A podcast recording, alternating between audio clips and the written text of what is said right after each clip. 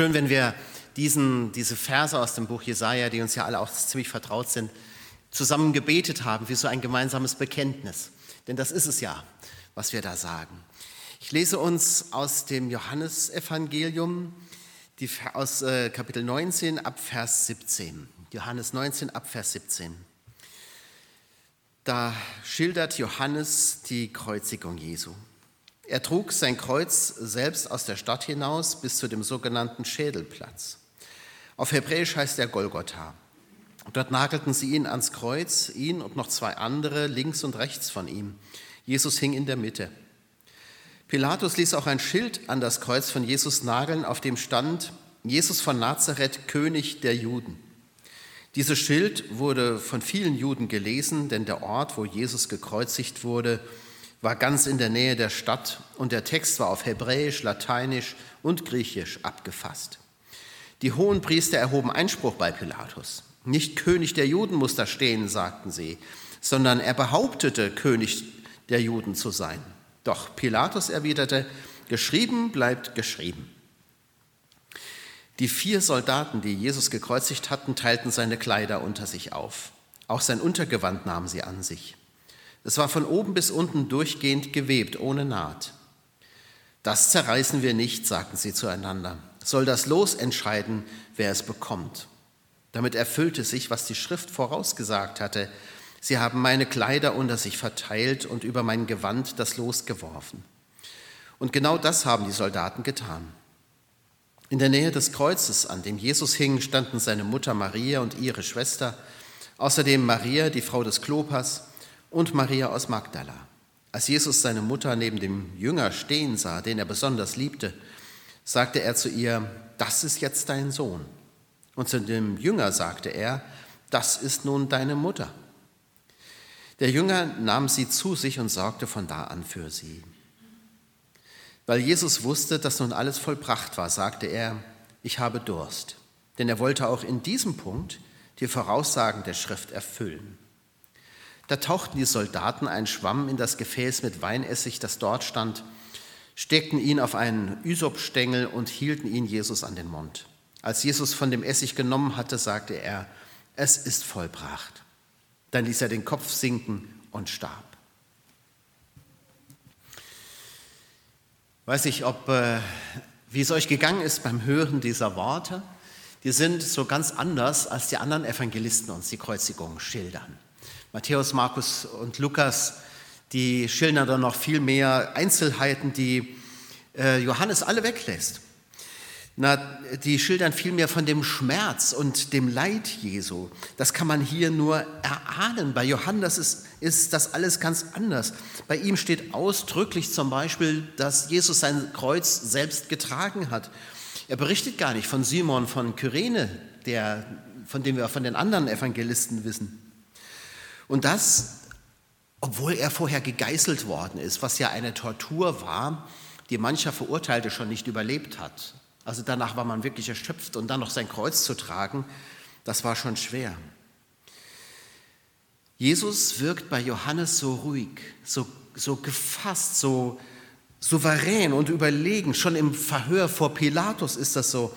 Natürlich weiß man um den Schmerz, den er ertragen hat. Und auch Johannes weiß das. Er sagt ein paar Verse später, ich bin ja Augenzeuge der Ereignisse. Denn wir wissen, er ist mit den Frauen unterm Kreuz geblieben, der als der einzige Mann, sonst waren nur Frauen da. Aber Johannes schildert diese ganzen Einzelheiten nicht. Es gibt bei ihm keinen Laut der Klage von Jesus, kein Mein Gott, mein Gott, warum hast du mich verlassen? Keinen Schrei Jesu. Es gibt auch keine Tränen bei denen, die unter dem Kreuz sind. Jesus wirkt fast wie eine Ikone. Ich weiß nicht, ob ihr den, diesen Film, diesen Jesus-Film kennt von Pier Paolo Pasolini, diesem Italiener, ich glaube aus den 60er, 70er Jahren, ich bin mir nicht so ganz sicher. Da ist Jesus auch immer wie so eine Ikone, schwebt der durch die Szenen hindurch, äh, so als ob er gar nicht wirklich Mensch wäre irgendwie. Und so hat man den Eindruck hier bei Johannes auch fast. Jesus scheint allem Leiblichen irgendwie enthoben zu sein. Da gibt es auch keine Sonnenfinsternis, wie wir das aus den anderen Evangelien kennen. Und ausdrücklich sagt Johannes, dass Dinge geschehen, damit die Schrift erfüllt wird. Das Auslosen des Gewandes, Die Soldaten losen das aus und das heißt ja, das geschieht, damit erfüllt wird. Jesus trinkt von dem Weinessig und er tut es, damit die Schrift erfüllt wird. Gar nicht, weil er Durst hat, sondern damit er die Schrift erfüllt. Am Kreuz hängend ordnet er noch die Dinge. Er sagt zu Maria und Johannes, das ist deine Mutter, das ist dein Sohn. Er, er regelt sozusagen, wie es nach ihm weitergehen soll. Er scheint nicht am Kreuz zu hängen wie so ein geprügelter, gebeutelter Mensch am Ende seiner Kräfte, was ja doch zu erwarten ist.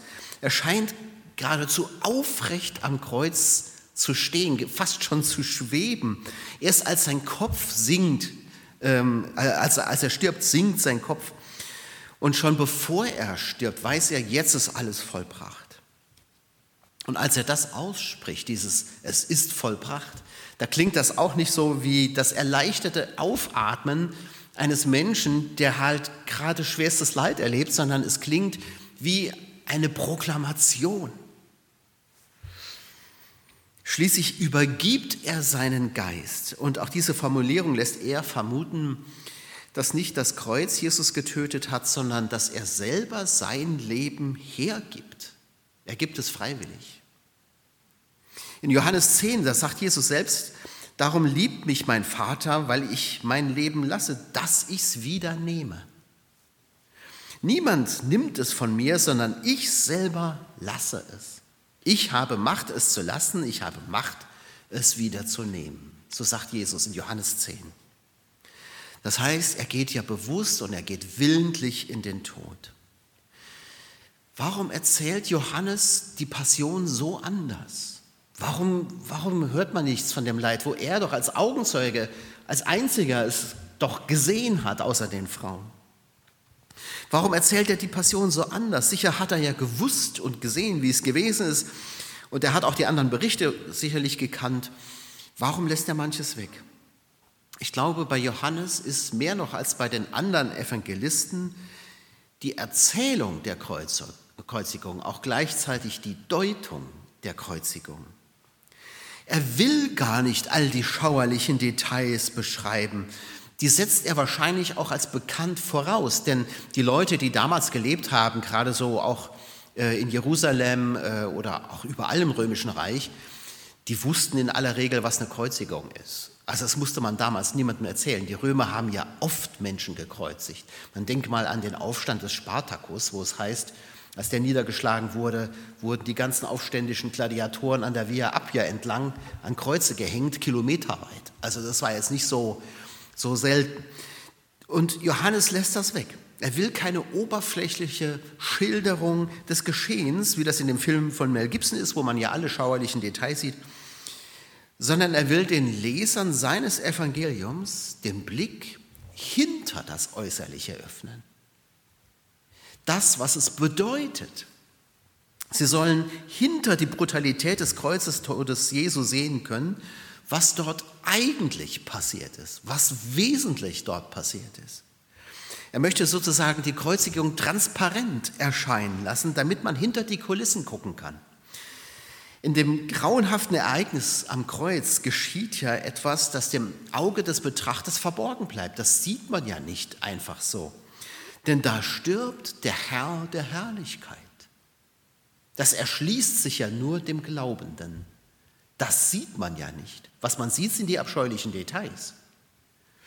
Aber nicht das, was im Wesen dort passiert. Johannes will zeigen, am Kreuz, da hängt nicht ein missverstandener Rabbi, da hängt erst recht kein Verbrecher wie die anderen beiden, da hängt auch nicht irgendein Mensch, den man einfach da aufgehängt hat, es ist der Herr der Herrlichkeit, der hier stirbt. Darum leidet bei ihm Jesus scheinbar nicht. Natürlich hat auch Johannes gewusst, dass Jesus gelitten hat, sondern er wird erhöht. Wie es im Johannesevangelium, wie Jesus das auch manchmal sagt. Er sagt, der Menschensohn muss erhöht werden. Und das meint immer beides. Er muss erhöht werden, weil er hoch hängt am Kreuz, aber auch erhöht werden, weil sein Name über allen Namen steht. Darum schweigen auch bei Johannes äh, die Feinde und verspotten ihn gar nicht. Er blendet das bewusst aus, um den Blick nicht wieder zu, ver zu verstellen auf das, was geschieht, dass nämlich in Jesus Christus der lebendige Gott selbst da ist. Er ist der Herr. Das will Johannes zeigen. Er ist es, der am Kreuz hängt, im erhöhten, im, erhöht im doppelten Sinne des Wortes. In Jesus Christus kommt der Plan Gottes zur Vollendung. Er kommt zu seinem Ziel. Die Juden, die Soldaten, Pilatus, die Jünger, sie alle, sie können nicht das Geringste daran ändern. Im Gegenteil, sie sind alle ein Teil von Gottes Plan. Rädchen im Getriebe. Die Soldaten können nur darum das, um, das Gewand losen, weil es so vorherbestimmt war, weil die Schrift es schon vorausgesagt hat. Selbst in diesen kleinen Details, die ja so wichtig eigentlich gar nicht sind, kommt Gottes Plan schon zur Vollendung. Das heißt, das Kreuz, das ist kein Missgeschick, das, das ist Gottes Absicht. Es ist kein Unfall. Gott sind da nicht die Zügel entglitten, sondern er hat sie gerade in der Hand. Und Jesus bringt das zum Ausdruck, indem er sagt, es ist vollbracht. Gottes Plan kommt hier zu einem Ende. Der ist nun durchgeführt, der ist zu Ende gebracht. Vollendet heißt ja, da fehlt nichts mehr. Es ist alles getan. Im Opfer Jesu am Kreuz wird Gottes Plan und Heilswerk vollendet. Es fehlt nichts. Du musst da muss nichts ergänzt werden. Da muss nicht noch was hinzugetan werden. Auch du oder ich, wir müssen nichts mehr hinzutun. Im Gegenteil, wenn ich meine, ich könnte oder müsste noch etwas ergänzen zum Opfer Jesu, dann achte ich seinen Tod gering. Wenn man Paulus mal richtig wütend erleben will, dann muss man den Galaterbrief mal lesen, gerade so am Anfang, wo er die Galat, wo er sogar einen Fluch über den Galatern ausspricht und die gemeint haben, der Tod Jesu reicht nicht aus, sondern sie müssen durch ihre Gesetzeswerke sozusagen das Opfer Jesu noch vollständig machen. Da rastet der Paulus ja schier aus und sagt, ihr verkündigt ja ein ganz anderes Evangelium. Wenn ihr das glaubt, wenn ihr glaubt, ihr könntet euch das verdienen, dann seid ihr alle aus der Gnade gefallen. Dann ist Christus für euch umsonst gestorben. Und damit nimmt Paulus nur das ernst, was Jesus hier am Kreuz sagt. Es ist vollbracht. Du musst nichts mehr zu deiner Rettung hinzutun, weil Christus alles für dich getan hat. Das Opfer Jesu ist vollständig. Am Kreuz der Herr der Herrlichkeit. Und am Kreuz hängt auch der König. Der Pilatus ist ja auch ein, ein Rädchen im Getriebe. Er meint ja noch, er sei der Herr der Lage. Er meint, er könnte seinen Spott treiben, indem er dieses Schild an das Kreuz hängen lässt, wo drauf steht, Jesus, also der König der Juden. Er sagt ja zu Jesus äh, in dem Verhör, weißt du nicht, dass ich Macht habe, dich loszugeben und Macht habe, dich zu kreuzigen? Aber Jesus antwortet ihm da schon, du hättest keine Macht über mich, über mich, wenn sie dir nicht von oben gegeben wäre. Der Pilatus ist nicht der Herr, auf diesem Platz an der Schädelstätte.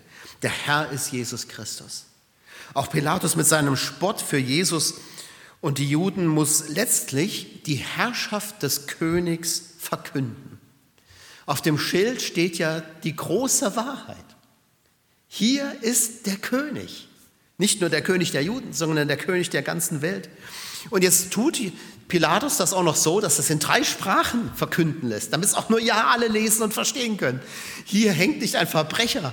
Du kannst es auf Hebräisch, Lateinisch und Griechisch nachlesen. Hier hängt der König. Er hat gedacht, er, er würde Jesus damit verspotten. In Wahrheit proklamiert er damit Jesus als den König, denn das ist er. Am Kreuz der König. Der König der Juden lässt Pilatus schreiben, das war viel zu klein gedacht. Die Juden beschweren sich völlig zu Recht dagegen, denn das stimmt so nicht, ähm, sondern er ist der König der ganzen Welt, nicht nur der Juden. Er ist unser aller König. Jesus ist der König aller Menschen, er ist der König der Welt. Er ist auch dein König. Wir müssen ihn nicht erst zum König machen, sondern er ist es schon. Es ist was anderes, ob ich, ob ich Jesus als König anerkenne, dass er auch sozusagen für mich persönlich König wird.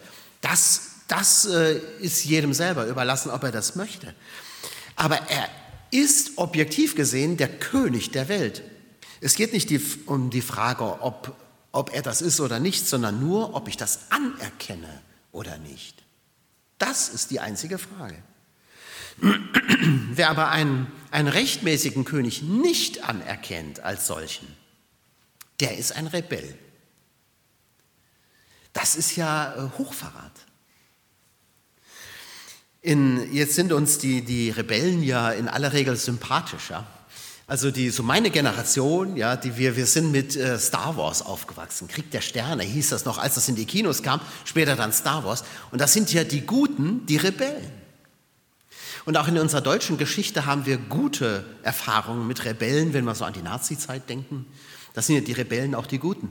Warum? Weil die sich gegen ein repressives System wehren, ein, gegen eine Diktatur, gegen eine Gewaltherrschaft. Nur im Reich Gottes ist das ja nicht so. Das Reich Gottes ist keine Diktatur, kein repressives System, das ist keine Gewaltherrschaft. Der Jesus, der König, ist der König der Gnade, der Barmherzigkeit, der Liebe.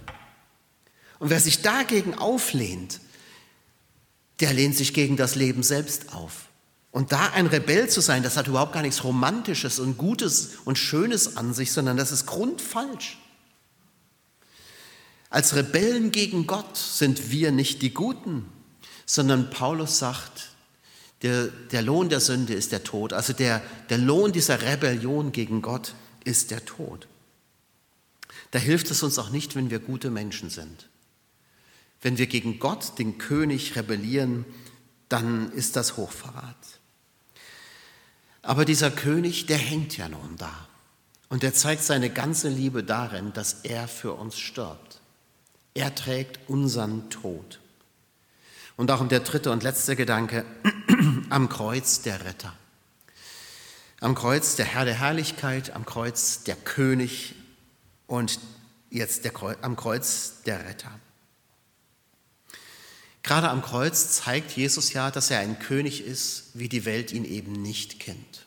Viele Herrscher, die wir auch heute kennen, sind Gewaltherrscher, Kriegstreiber.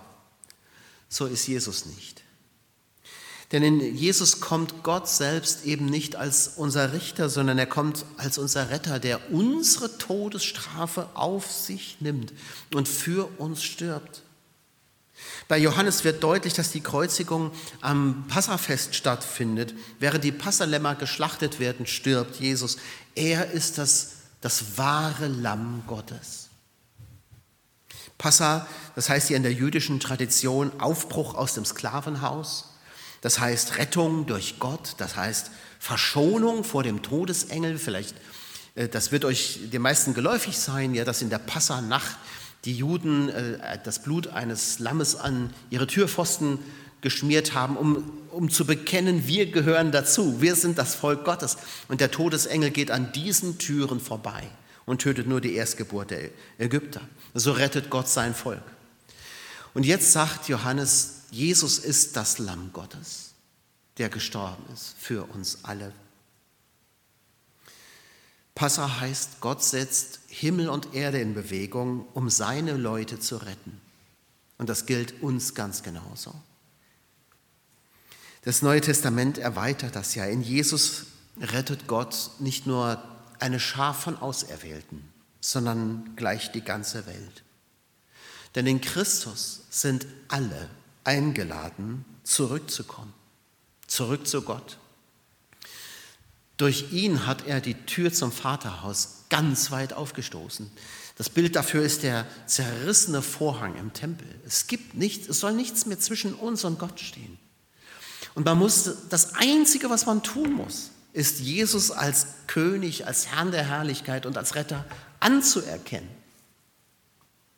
Und dann können wir zurückkehren zu Gott, unserem Vater im Himmel. Wir können Mitbürger der Heiligen werden, wie Paulus das mal ausgedrückt hat. Wir können Gottes Kinder werden. Wir dürfen nach Hause. Das Abendmahl erinnert uns daran, wenn wir das gleich feiern.